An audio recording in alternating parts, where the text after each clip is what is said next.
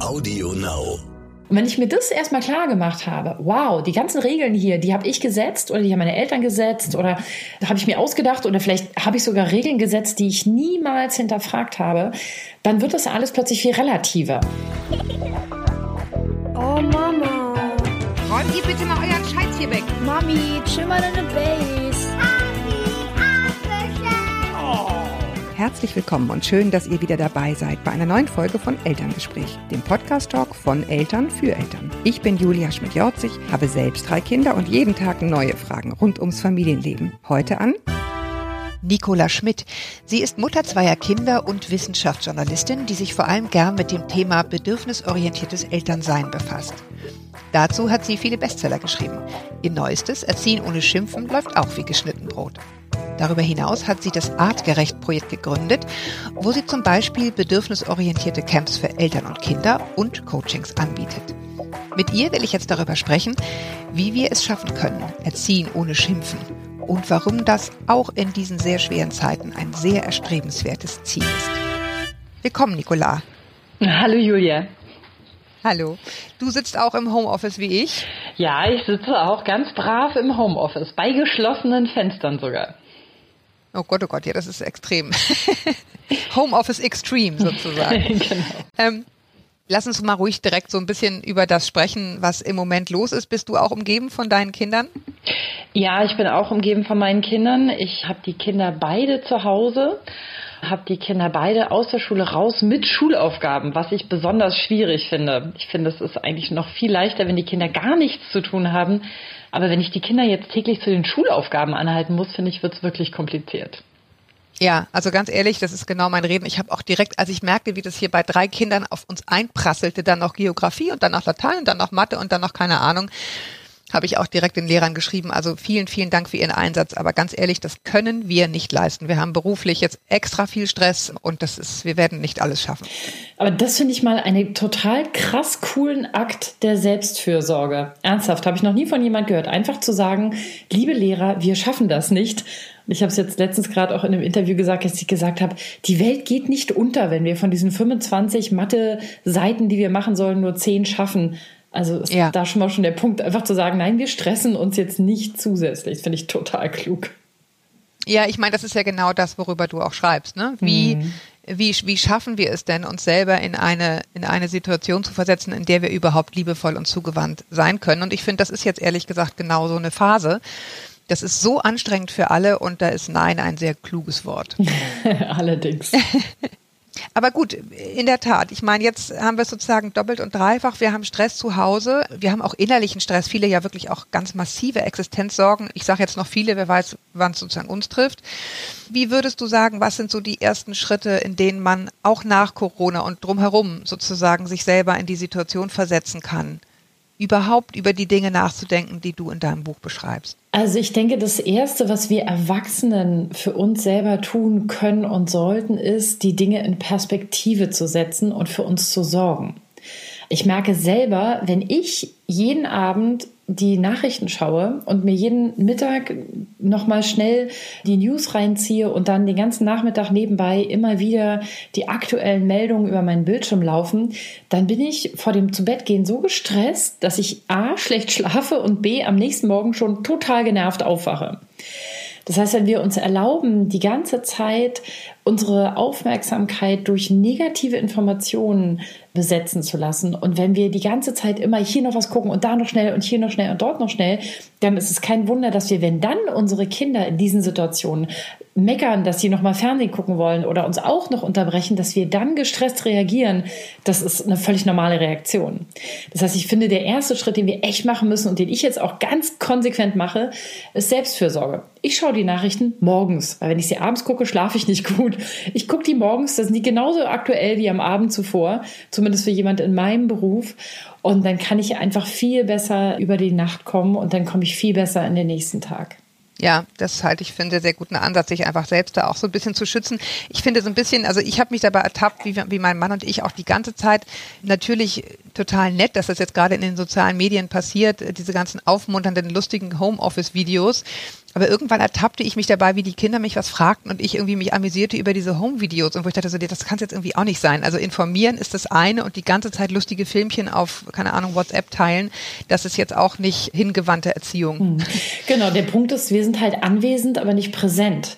Darauf reagieren unsere Kinder natürlich und es ist wirklich schwierig, weil wir dann sozusagen in einer anderen Welt sind und dort Dinge lustig finden und weiterteilen und es wichtig finden, dass andere Dinge wissen und sehen und gleichzeitig vergessen, dass hier direkt vor unserer Nase ein kleiner Mensch steht, der uns braucht.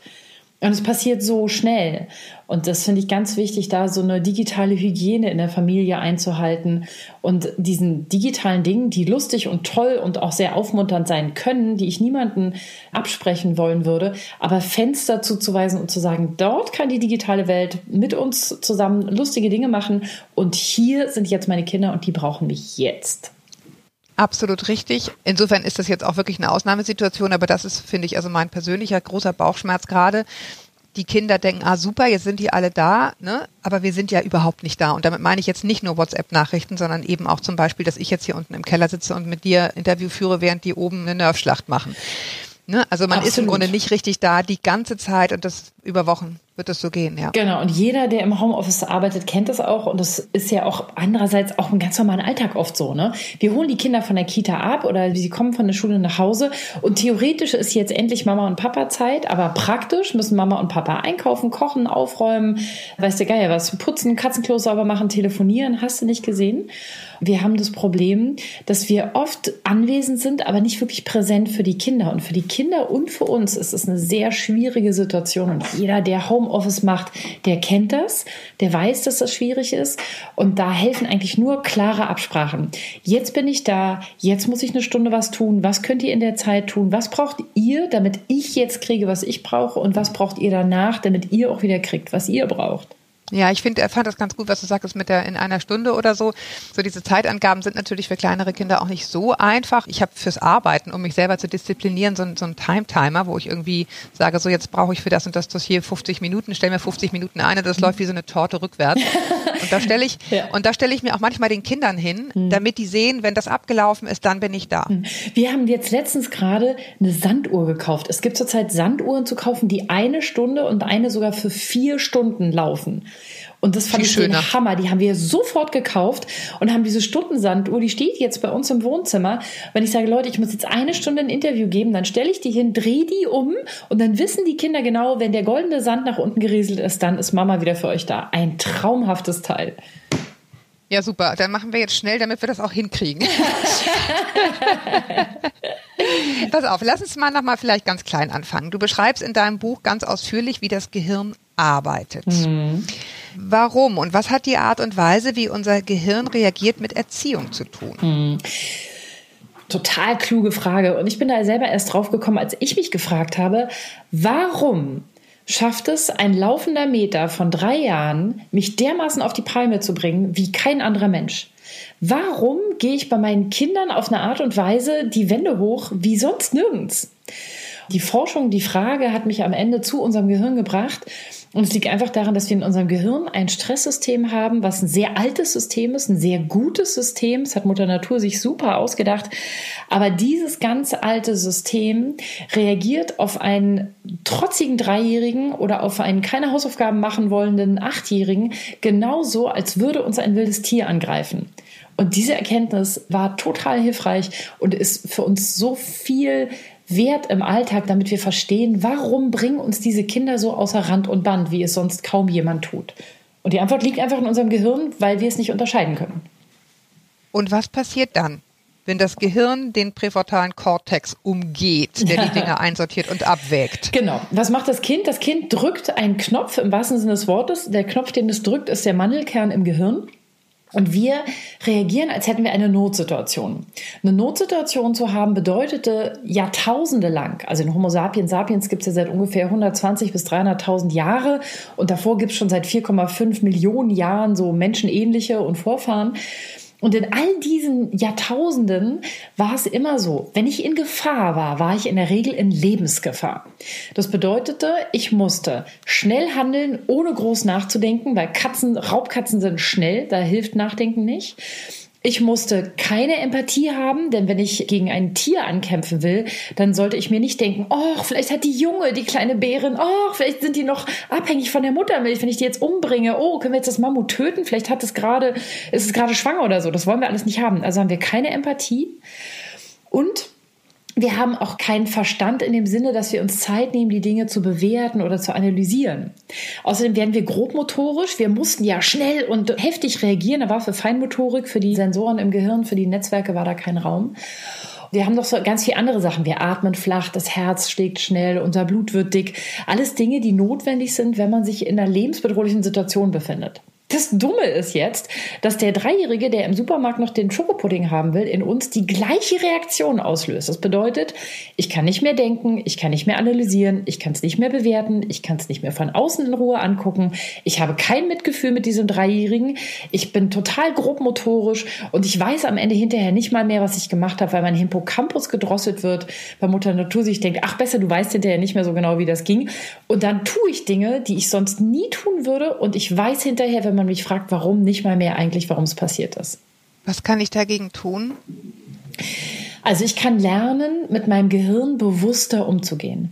Die meisten von uns laufen auf Autopilot durch ihren Tag. Frag mal rum, du wirst ganz viele Leute treffen, die sagen, boah, ich weiß gar nicht, was ich heute alles gemacht habe. Der Tag war so voll. Ich kenne sogar Leute, die sagen, ich weiß nicht, wo die letzten drei Jahre geblieben sind. Weil wir auf Autopilot von Stressimpuls zu Stressimpuls durch unseren Tag laufen und dann irgendwann auf die Couch knallen, uns mit irgendwas runterfahren, in Schlaf fallen, am nächsten Tag geht's wieder los. Wir müssen aus diesem Autopilot-Modus rauskommen, denn dann haben wir plötzlich die Chance zu merken, oh, ich will jetzt hier vielleicht noch einkaufen gehen, aber hui, ich bin eigentlich schon im orangenen Bereich. Wenn jetzt noch irgendein Kind schreit, bin ich auf Rot. Ist das eine gute Idee? Trinke ich vielleicht erstmal einen Tee? Gehe ich vielleicht morgen einkaufen? Also wir müssen lernen, wahrzunehmen, was in uns passiert. Und das ist der allererste Schritt und der, so abgedroschen es klingt, der einfachste Weg dorthin sind Meditation und Achtsamkeit. Wir müssen lernen, wieder zu merken, wie geht's mir eigentlich? Ja, ich sage einfach ja. das stimmt. ja, das ist gar nicht so schwer. Also ich habe wirklich rausgefunden bei meiner Recherche, wenn wir uns drei, viermal am Tag 15 Sekunden Zeit nehmen um mal in Ruhe durchzuatmen, im wahrsten Sinne des Wortes. Ich empfehle immer nicht, atmen Sie tief ein, das können Sie nicht unter Stress, atmen Sie tief aus, dann atmen Sie automatisch tief ein. Wenn Sie schon im Stress sind und Sie atmen tief ein, atmen Sie auf eine vollgeatmete Lunge drauf, da kommt eh nichts mehr rein. Also ein paar Mal am Tag tief ausatmen und mal, mal in meinem Körper checken, wie fühlt sich mein Körper eigentlich an? Habe ich angespannte Schultern? Bin ich, stehe ich eigentlich gut oder bin ich, bin ich, habe ich eigentlich Rückenschmerzen? Und der Witz ist, wenn wir das ein paar Mal am Tag machen, und jetzt kommt der Clou, vernetzen wir einen Teil des Gehirns, der uns, wenn wir den schön trainieren, im Laufe der Zeit immer besser wahrnehmen hilft, oh weia, Jetzt fange ich an, mich zu verspannen. Jetzt höre ich auf zu atmen. Und eine klassische Übung, die ich meinen Leuten immer empfehle, ist, geht einfach mal heute durch den Tag und versucht mal zu merken, wenn ihr aufhört, den Atem anzuhalten. Weil viele Leute atmen ganz oft am Tag nicht weiter, die merken es aber gar nicht. Und wenn wir anfangen zu merken, wo wir den Atem anhalten im Laufe des Tages, ist so der erste Schritt hin zu, oh, Körperwahrnehmung, oh, Achtsamkeit und auch, oh, wie geht's mir eigentlich gerade? Wir haben jetzt ja sozusagen weniger den Stress, ich gehe in den Supermarkt und mein Kind kriegt einen Anfall, weil wir einfach weniger rausgehen. Aber dennoch, lass uns mal über diese klassischen Situationen sprechen, die hoffentlich ja auch bald wiederkommen. Oder vielleicht schon wieder da sind, wenn wir das senden. Häufig spielt ja eine große Rolle, wenn unsere Kinder sich in Anführungsstrichen fehlverhalten, die Scham. Mhm. Was ist überhaupt Fehlverhalten? Und was ist das Problem mit Scham? Ja. Also Fehlverhalten, da ist schon der erste Punkt. Deswegen steht in meinem Buch auch Erziehen ohne Schimpfen. Schreiben Sie mal die Regeln auf, die Sie in der Familie haben. Denn Fehlverhalten ist total kulturell bedingt. Ne, wir würden jederzeit auf jeder Party erzählen, was wir für tolle Dinge im Job gemacht haben. Aber wenn wir in dieser Party plötzlich in Unterhose dastehen würden, würden wir uns zu Tode schämen. Es gibt andere Kulturen, in denen ist Nacktheit überhaupt kein Problem, aber das sich brüsten mit eigenen Erfolgen ein absolutes Tabu. Also, da muss ich hin. ja, das ist bestimmt cool. Die haben es auch wärmer als wir. Das sind keine Kulturen ja. in Nordeuropa. Genau. Und insofern würde ich sagen, ist der Trick einfach erstmal sich darüber klar zu werden, dass unsere Regeln, die wir haben, bis auf die absoluten Grundregeln unserer Kultur, du sollst nicht stehlen, du sollst nicht töten, du sollst nicht lügen und so weiter, sind die Regeln, die wir haben, total willkürlich. Und wenn ich mir das erstmal klar gemacht habe, wow, die ganzen Regeln hier, die habe ich gesetzt oder die haben meine Eltern gesetzt oder habe ich mir ausgedacht oder vielleicht habe ich sogar Regeln gesetzt, die ich niemals hinterfragt habe, dann wird das alles plötzlich viel relativer. Weil wir streiten uns ja um so absolute Werte. Eine Stunde Tablet ist genug, das weißt du ganz genau. Und das Kind sagt zu Recht, wieso? Bei den Nachbarn, da dürfen die Kinder drei Stunden spielen. Wieso darf ich nur eine spielen? So, das ist der erste Schritt, mal zu, zu, klären, was ist eigentlich Fehlverhalten in unserer Familie, was wollen wir und was wollen wir nicht. Und statt unbewusst zu übernehmen, was ich von meiner Familie habe oder was ich irgendwo aufnehme, ist es klug, sich das wirklich mal anzugucken. Ich hatte letztens in einem Vortrag eine Frau, die gesagt hat, ja, ihre Kinder, die kriegen sich dreimal am Tag in die Wolle und das ist ein Riesenproblem und zu Hause gibt's immer Streit und Theater und Geschrei. Und da habe ich gefragt, wo ist denn das Problem? Und dann hat sie gesagt, naja, das Hauptproblem zu Hause ist, dass sie möchte, dass die Kinder jedes Mal, wenn sie von draußen reinkommen, und zwar jedes Mal sich die Hände waschen. Das war nicht in Zeiten von Corona. Und dann habe ich gefragt, okay, woher kommt denn diese Regel? Da guckte sie mich an. Dann sage ich, naja, es gibt hygienisch in normalen Zeiten, es sei denn, du wohnst direkt neben einem Krankenhaus für infektiöse Krankheiten, keinen Grund, sich jedes Mal, wenn man die zur Tür reinkommt, die Hände zu waschen. Da schaute sie mich ganz erleichtert an und sagte, ach so, ja, dann müssen wir es ja gar nicht machen. Sagte, nee, musst du nicht. Ja gut, dann lasse ich das. Zack, war das Thema erledigt. Und die Kinder hatten nur gegen etwas rebelliert, was de facto auch wirklich eigentlich nicht nachvollziehbar war in dem Sinne. Also erster Schritt ist, gucken wir, was sind wirklich Regeln, warum haben wir die Regeln, warum sind die Regeln wichtig. Und jetzt kommt der zweite Schritt, die Scham. Bleiben wir mal bei der Scham und dem, warum wir uns schlecht fühlen, wenn wir nicht draußen im Supermarkt sind, sondern zu Hause. Und da ist ganz klar die Ansage, ich schäme mich, wenn die Kinder sich schlecht verhalten aus verschiedenen Gründen. Grund Nummer eins kann sein, ich zweifle an meiner Erziehungsleistung. Wenn die Kinder sich schlecht benehmen, dann bin ich ja offensichtlich eine schlechte Mutter oder ein schlechter Vater. Ich habe also versagt. Oder die Kinder benehmen sich schlecht und ich schimpfe die Kinder sehr, sehr stark. Und es ist, je nach Charakter ist es so, dass manche Leute mehr schimpfen, wenn sie alleine sind mit den Kindern oder mehr, wenn andere Leute zugucken. Und je, je nachdem, wie ich es mache, schäme ich mich hinterher, weil ich meine Kontenance verloren habe, den Kindern vielleicht sogar gedroht, sie geängstigt, sie vielleicht sogar verletzt habe mit dem, was ich gesagt oder getan habe. Und dann schäme ich mich auch noch erstens für meine schlechte Erziehungsleistung und dann für meine miese Reaktion. Und das ist natürlich massiver Stress für unser Gehirn und ganz schlecht für unseren Selbstwert. Du schreibst in dem Buch oder zitierst in dem Buch, wo Scham ist, soll Schuld sein. Könnte man denken, die Frau hat nicht alle Tassen im Schrank, oder? Aber das ist echt. Nö, es ist einfach, ich lass es mal so stehen und du sagst was dazu. Ja, das ist ein super Konzept. Das habe ich selber erst bei der Recherche gelernt und dachte, boah, wie klug. Der Trick ist nämlich, Scham bedeutet, ich bin als Mensch schlecht. Es wertet mich, deswegen sage ich schlecht für den Selbstwert, es wertet mich als Mensch ab. Ich kann gegen Scham nichts machen. Scham ist ein unbestimmtes, generelles Gefühl von Wertlosigkeit. Schuld hingegen ist, ich habe einen Fehler gemacht. Und juhu, wenn ich einen Fehler mache, kann ich ihn auch wieder gut machen, mich also entschulden. Und für die Erziehung unserer Kinder ist es viel besser, wenn wir über Schuld unsere, unser Verhalten regulieren, weil wir dann nämlich sagen, ey, ich habe dich angeschrien, ich habe keine Ahnung, die Tür geknallt, dich in Hausarrest geschickt, was auch immer. Das war ein Fehler. Es tut mir leid. Ich möchte mich bei dir entschuldigen. Und auch bei mir selber kann ich mir sagen, ja, das war heute eine miese Leistung, das habe ich heute nicht gut gemacht, aber ich vergebe mir, denn es war wirklich ein schwieriger, harter Tag.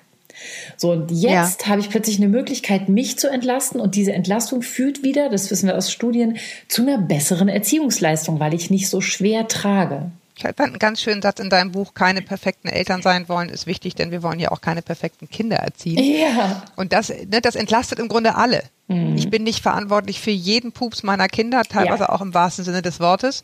Und ich kann mir eben auch selbst verzeihen, wenn ich es nicht perfekt mache. Ich finde ganz spannend, du hast in dem Buch sehr viel geschrieben über das Volk der Kung, ein Volk in der südlichen Kalahari. Mhm. Was kann man von denen lernen? Die Kung sind für Forscher deshalb plötzlich in den 60er Jahren des vorigen Jahrhunderts interessant geworden, weil man festgestellt hat, Die sind sehr stressresistent, die leben sehr egalitär, die sind sehr friedfertig, die haben eine sehr ausgereifte, hohe Musik, Gesang und Tanzkultur. Die leben in einem sehr harten, harschen Environment. Die Kalahari ist sehr trocken.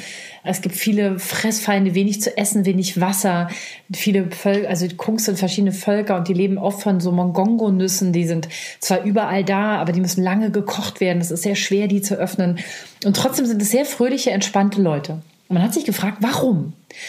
Und man kann festgestellt, dass diese Leute sehr, sehr bedürfnisorientiert und entspannt mit ihren Säuglingen und Kindern umgehen. Also bei den Kungen zum Beispiel ist es so, dass von Kindern unter 14 Jahren überhaupt nicht erwartet wird, dass sie irgendwas Vernünftiges oder Großartiges zum Haushalt beitragen.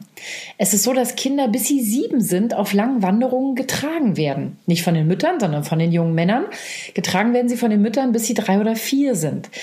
Das heißt, wir können von den Kungen lernen, dass dieses Märchen, was man uns erzählt, wenn wir nett zu unseren Kindern sind, würden wir total verweichtliche Leute großziehen, absoluter Kokolores ist. Denn die Kungen, die Kinder, die werden wirklich in Watte gepackt und getragen und gestillt und geliebt und gekuschelt und auf den Arm. Und die werden immer hochgenommen und jeder tröstet sie und jeder schenkt ihnen was. Und sie müssen eigentlich nichts wirklich leisten.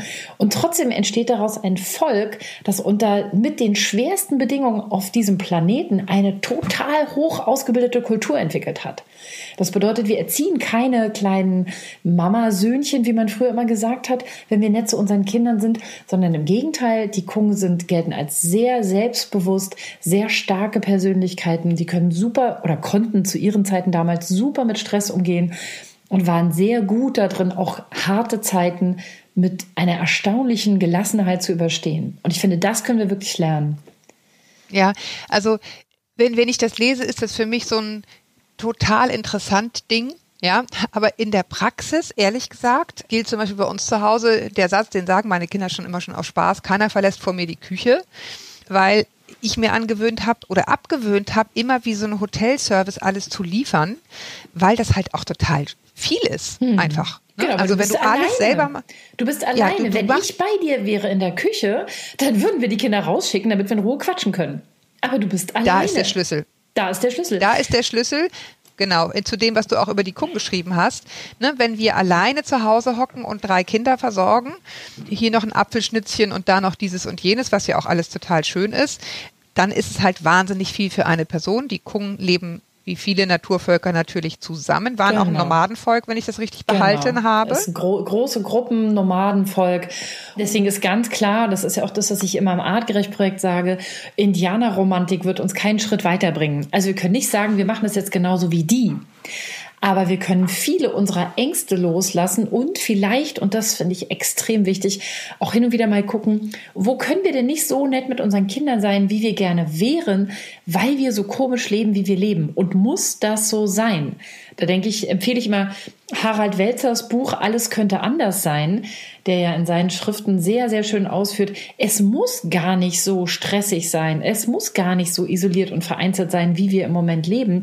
Wir könnten anders leben. Und das ist auch so meine Idee, dass ich sage, Kinder erinnern uns daran, dass die Art und Weise, wie wir leben, nicht artgerecht, also nicht der menschlichen Art gerecht wird. Und sie haben eine unglaubliche Präzision darin, immer den Finger in die Wunde zu legen. Zum Beispiel, warum musst du allein die Küche aufräumen? Das ist einfach nicht artgerecht. Und dass wir da immer wieder gucken und darüber hinaus, und dafür schreibe ich ja auch dann die Bücher, müssen wir natürlich in der Situation, in der wir sind, schauen, wie können wir es jetzt dort lösen, wo wir sind und äh, dafür gibt's ja in Erziehen ohne Schimpfen und auch im Kleinkinderbuch ganz viele Ideen, wie man die Kinder schon früher dazu kriegt, im Haushalt zu helfen. Mir ist nur wichtig, dass wir im Hinterkopf behalten, es liegt nicht an den Kindern. Es liegt daran und es liegt auch nicht an uns. Ihr, du bist wunderbar, ich bin wunderbar, unsere Kinder sind großartig. Es liegt an der Art und Weise, wie wir leben. Und ich möchte alle Menschen einfach ermuntern dazu, auch diese Art und Weise mal zu hinterfragen und zu fragen, könnte es auch anders sein? Jetzt haben wir ja im Moment gerade, lass uns ruhig darauf nochmal eingehen, aktuell sehr wohl die Situation, dass wir alles addiert im selben Raum zur selben Zeit hinkriegen müssen. Ne? Ja. Wir arbeiten, wir haben die Kinder.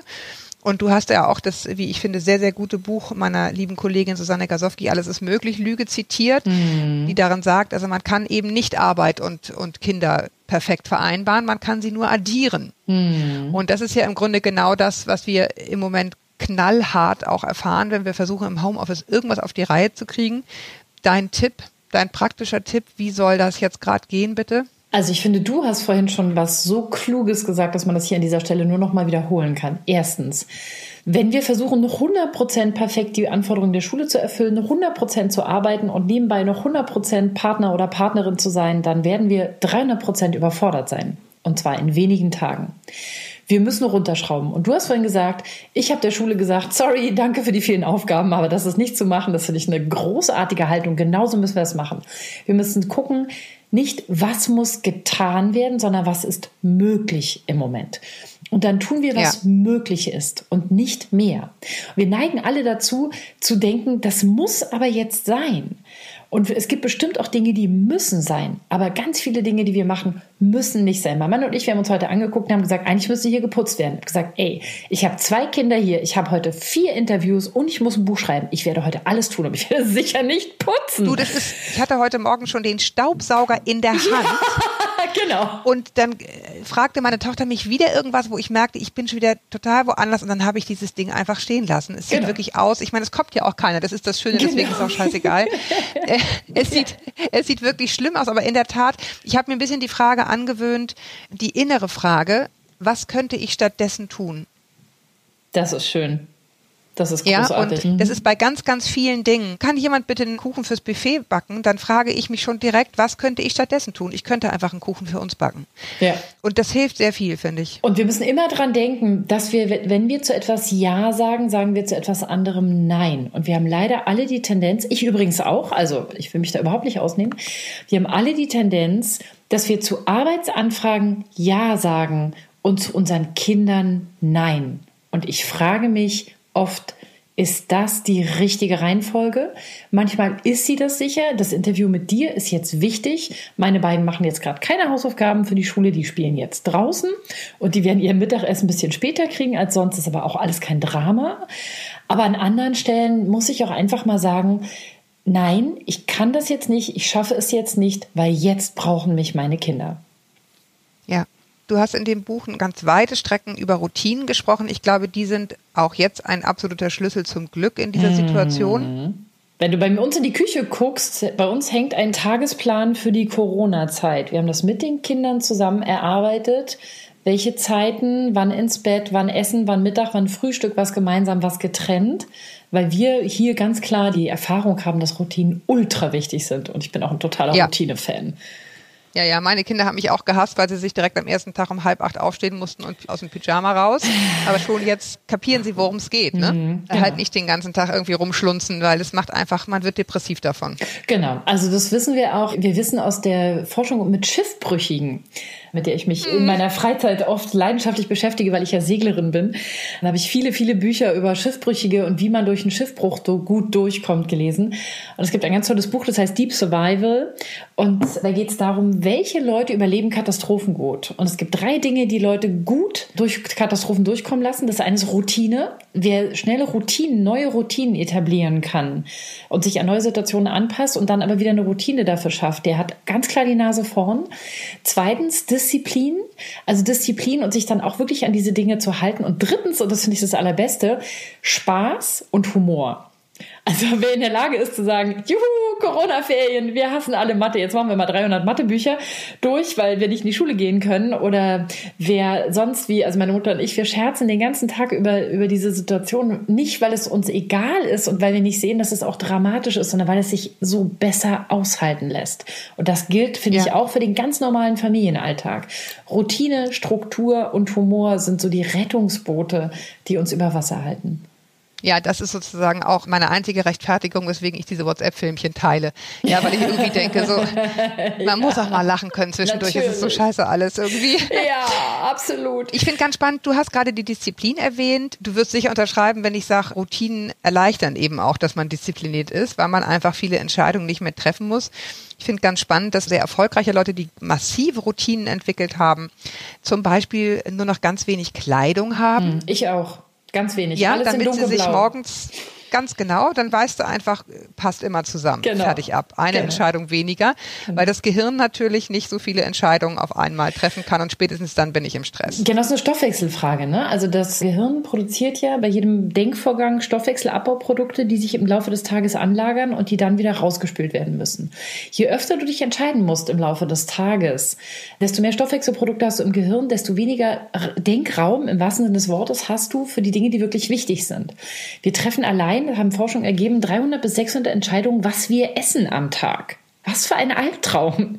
Und deswegen sind Routinen einfach auch Dinge, die das Gehirn gerne annimmt. Sie brauchen, Routinen brauchen weniger Stoffwechselenergie, erzeugen weniger Stoffwechselabbauprodukte und führen dazu, dass wir viel mehr Raum für andere Sachen haben.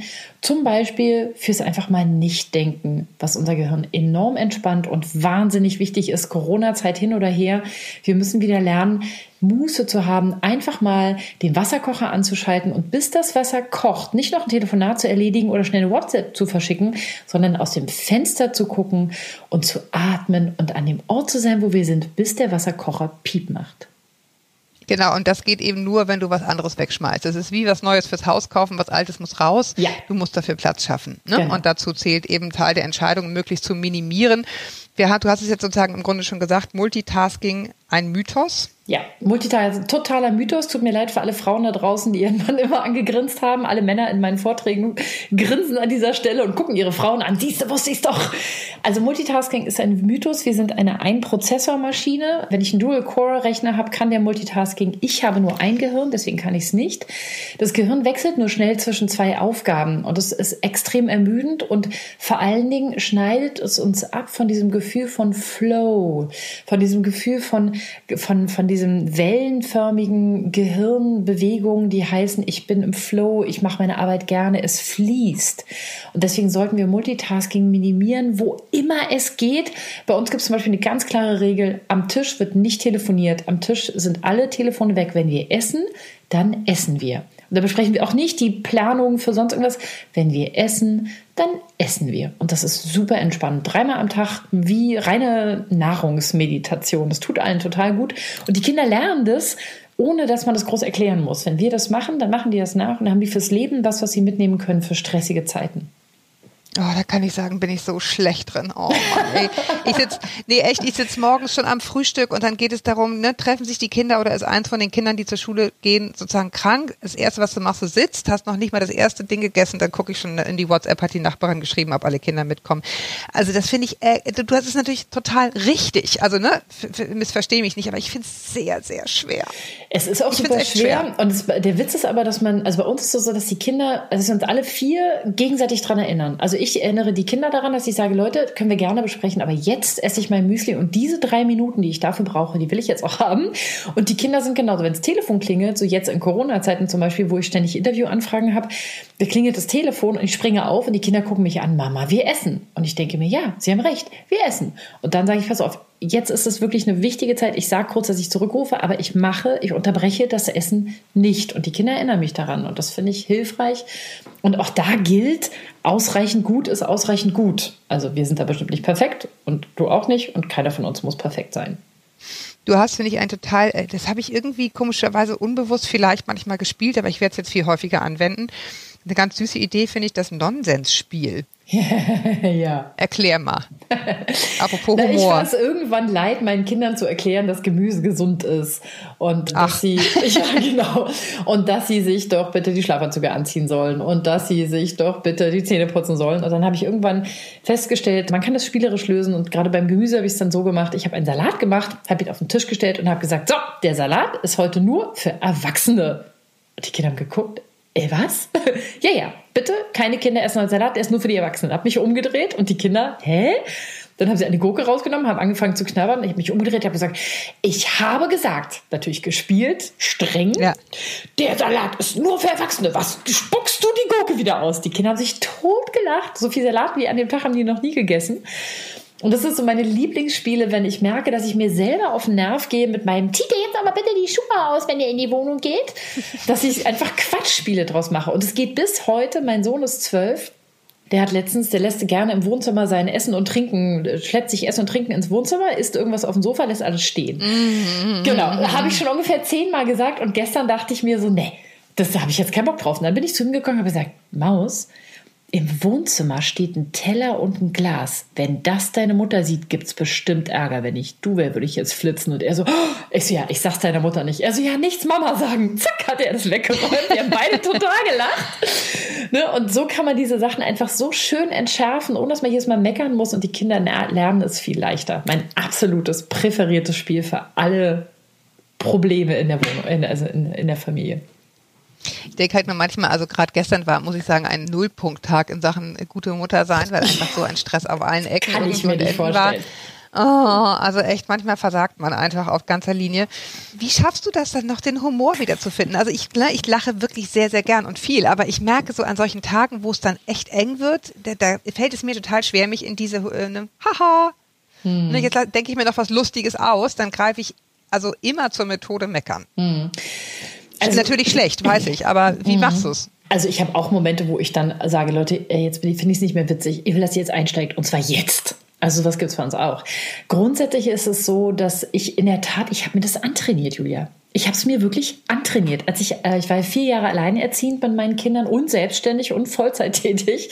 Oh my God. Und in der Zeit habe ich gemerkt, so, ich werde hier untergehen und ich werde das alles nicht schaffen, wenn ich da nicht anders mit mir arbeite. Und ich habe in der Tat unglaublich viel Kabarett gehört, nicht gesehen, weil wir keinen Fernseher hatten, aber gehört. Wir hatten jeden, wir haben immer eine Zeit lang, als das wirklich schlimm war mit meiner Arbeitsüberlastung und den zwei sehr kleinen Kindern damals noch, hatte ich abends immer einen Witzekalender beim Abendbrottisch zu lesen und habe immer Witze vorgelesen, wenn ich gemerkt habe, dass ich gleich, dass gleich die Stimmung kippt. Also ich, bin, also ich trainiere wirklich Humor. Ich trainiere das wirklich. Und wenn ich merke, ich fange an, verbiestert und streng und eng zu werden, dann hören wir Marc-Uwe Kling hoch und runter, die Känguru-Chroniken. Also wir sorgen immer dafür, dass wir neue Munition für lustige Interventionen haben. Und das ist für mich in der Tat auch etwas, was ich trainieren muss, eine reine Trainingsfrage und dann kommt das auch. Okay, das werde ich jetzt genauso häufig machen wie Joggen und Bauchbeine-Po-Training. Ja, ja, häufiger. also ich mache das viel. Genau. Das so war das auch gemeint. Ja. Hoffentlich häufiger. Ich, ich, finde, das ist ein total angenehmes Training und es ist auch gerade, wenn die Kinder dann ein bisschen älter werden, ist es auch echt witzig, sich, also Harry Rowold hat großartige CDs eingesprochen. Weiß ich nicht, Knolls Katzen haben wir im Auto, auf stressigen Autofahren, in dem wir uns immer gestritten haben, haben wir, haben wir wochenlang Knolls Katzen gehört und ich bin fast am Lenkrad zusammengebrochen vor Lachen. Und das hilft einfach. Also lasst euch helfen. Ich finde, man muss nicht alles selber können. Es gibt so tolle Leute, die es auch können. Warum sollte man sich nicht helfen lassen? Ich finde, das ist ein super Schlusswort, Nicola. Wir werden jetzt ganz viel Knolls Katzen hören und ja. die Känguru-Chroniken und dann wird alles gut. Dann geht diese Scheiße auch vorbei. Also ich, ich danke dir total, dass du dir gerade in diesen Zeiten die Zeit genommen hast, mit mir so lang zu quatschen. Jetzt hoffe ich, haben deine Kinder dich ganz schnell wieder. Ja, danke dir. Ja, euch da draußen danke ich auch fürs Zuhören. Haltet den Kopf über Wasser, kann genau. ich nur genau. sagen. Auch das wird vorbeigehen. Genau, bleib gesund, setz es in Perspektive. Mich fragen die Leute oft, ah, wie schaffst du das dann immer noch, den Kopf über Wasser zu halten? Und ich denke mir immer, Leute, ich erinnere mich immer an meine Urgroßmutter nach dem Zweiten Weltkrieg und denke mir, Mann, die hatten echt Probleme. Da war alles kaputt, die hatten nichts zu essen. Boah, dagegen geht's mir total gut. Ob ich heute Klopapier kriege oder nicht, ist eigentlich gar nicht so wichtig. Also ja, man muss allerdings sagen, sie konnten setzen. sich wenigstens besuchen dann irgendwann. Das finde ich jetzt gerade ja, sehr schwer. Das ist gerade wirklich doof. Aber das haben wir WhatsApp ja. und Skype und wir werden ja, es schaffen. Menschen sind so anpassungsfähig. Wir werden es schaffen, aber wir müssen gut auf uns achten, damit wir da gut durchkommen. Und ich glaube, dafür haben wir alle ganz tolle Kapazitäten und ganz tolle Kinder, die uns ja auch eigentlich dabei helfen. Ich danke dir, Nicola. Dankeschön. Adieu, ihr da draußen. Ahoi aus Hamburg. Haltet den Kopf über Wasser.